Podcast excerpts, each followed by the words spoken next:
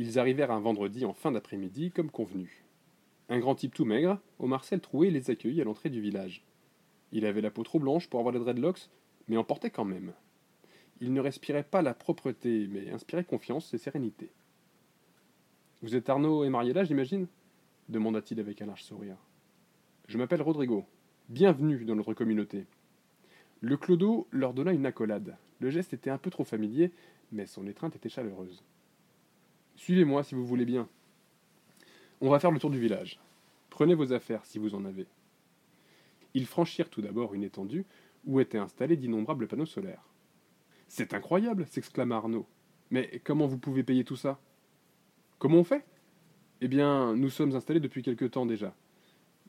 Tous nos villageois participent à l'aménagement du site. Nous demandons un petit pécule chaque mois pour l'électricité jusqu'à ce que les villageois aient remboursé leur part de panneaux solaires. Rodrigo avait mimé les guillemets avec ses doigts, mais Arnaud était trop impressionné pour s'en agacer. Ils longèrent une rivière, bordée bientôt par un ensemble d'habitations hétéroclites. Des maisons en bois, en terre, des yourtes, des tentes, des caravanes cohabitaient parmi les fleurs, les arbres et les herbes sauvages. Il y avait même une vieille roulotte. C'était un joyeux bordel, ça ne ressemblait à rien, et c'était agréable à voir. Les rares personnes qu'ils croisaient les saluaient. Amen. Rodrigo les informa qu'il y avait ici de toutes les nationalités. Puis ils arrivèrent à un grand bâtiment constitué de matériaux recyclables. Voici le dortoir, c'est ici que dorment nos invités et quelques villageois. Je vous laisse poser vos affaires. Ils obéirent, puis suivirent à nouveau leur guide, qui suivait la rivière qui suivait son cours. Plusieurs constructions étaient semblables au dortoir. Ça, c'est la bibliothèque. Il y a le Wi-Fi si vous voulez vous y connecter. Et ça, c'est l'école. Vous avez une école s'étonna Marie. On a une école, oui. Et une crèche aussi. Nous nous sommes beaucoup inspirés des méthodes de Steiner-Waldorf, Montessori et Freinet. On s'adapte aux désirs des enfants. On leur apprend plusieurs langues, la musique, l'agriculture. Nous faisons tout pour développer leur curiosité. L'apprentissage devient un jeu pour eux. Et ça marche bien? Ça marche bien, oui. Apparemment, le truc de Rodrigo, c'était de reprendre les questions de ses interlocuteurs dans ses réponses. Peut-être pour avoir le temps de réfléchir. Il continua.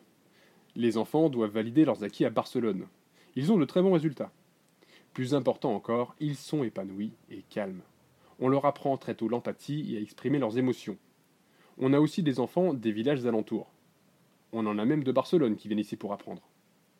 Marie ouvrait de grands yeux ronds. Arnaud savait quand elle était intéressée, et elle l'était. Voici le réfectoire. Nous prenons tous nos repas en commun. Nous servons un menu unique et équilibré. Tous nos légumes proviennent du potager que voici, annonça Rodrigo avec fierté. Des champs et des serres s'étalaient sur des centaines de mètres. Ou peut-être pas des centaines, mais au moins plusieurs dizaines. Tout est bio, évidemment.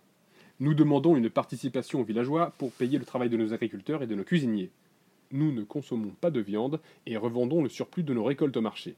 Vous savez que nous avons tout un tas de connexions neuronales dans le ventre? C'est notre deuxième cerveau. Une bonne alimentation est essentielle pour développer tout notre génie. Arnaud n'était pas certain que Buskowski où Jim Morrison ait été très cinq fruits et légumes par jour, mais il ne dit rien. Rodrigo montra aussi les toilettes et les bennes à compost attenantes et tenta une blague sur l'apport des villageois à la qualité des légumes. La rivière débouchait sur un grand bassin qui invitait à la pêche et à la flânerie. Arnaud se sentait en vacances ici. Ils participèrent dès le lendemain à tout un tas d'activités. Ils assistèrent les agriculteurs au champ, les cuisiniers au fourneau et les ouvriers aux trucs d'ouvriers, plus particulièrement à la rénovation des installations collectives. On leur enseigna les bienfaits des légumes selon leur couleur et des techniques de bricolage qu'Arnaud fit mine de connaître. Mariella évoqua son père pour l'emmerder. Rodrigo pas savoir si tout allait bien. C'est pour vous montrer le genre de travaux que vous serez amené à réaliser si vous venez vivre ici. Notre communauté repose sur l'entraide, chaque villageois doit participer aux tâches de la communauté quelques heures par semaine. Nous pensons que ces connaissances sont indispensables à chacun. C'est une petite révolution culturelle, lâcha Arnaud un peu par provocation. Nous ne brûlons pas les livres ni les intellectuels, répondit Rodrigo tout sourire. Nous encourageons au contraire la connaissance et la diversité de points de vue. Notre communauté fonctionne bien, parce que chacun aide son voisin, et de manière concrète, pas en payant des impôts. Le planning est conçu de manière à ce que les gens se mélangent. Ces activités permettent de mieux se connaître ou de relâcher les éventuelles tensions. Il était à peu près 21 heures quand la discussion prit fin.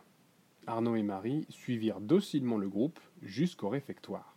On ouvrit de grands bacs en inox dans lesquels mijotaient des légumes et des herbes variées. Les concoctions donnaient l'eau à la bouche. Ils prirent place à une table vide et un couple de trentenaires, à l'apparence encore décente, leur demanda s'ils pouvaient s'asseoir avec eux. Ils étaient français. Il s'appelait Thomas et avait l'air sympa. Elle s'appelait Christelle et c'était pas de bol. Il était très grand, maigre et carré, avec une barbe broussailleuse. Elle était blonde, avec des yeux bleus et la fesse triste. Thomas demanda le pichado à Tétel. C'était un peu con comme surnom, un peu cucu, un peu comme Léla ou Nono. Mais Tétel était celui qu'il lui fallait. Elle portait dans son regard de truite la gentillesse molle des humanitaires. Elle avait l'air d'une fille un peu tarte, le genre qui aime les tours de magie et milite pour la défense des animaux. Arnaud se dit qu'il avait encore un peu de boulot pour devenir bienveillant.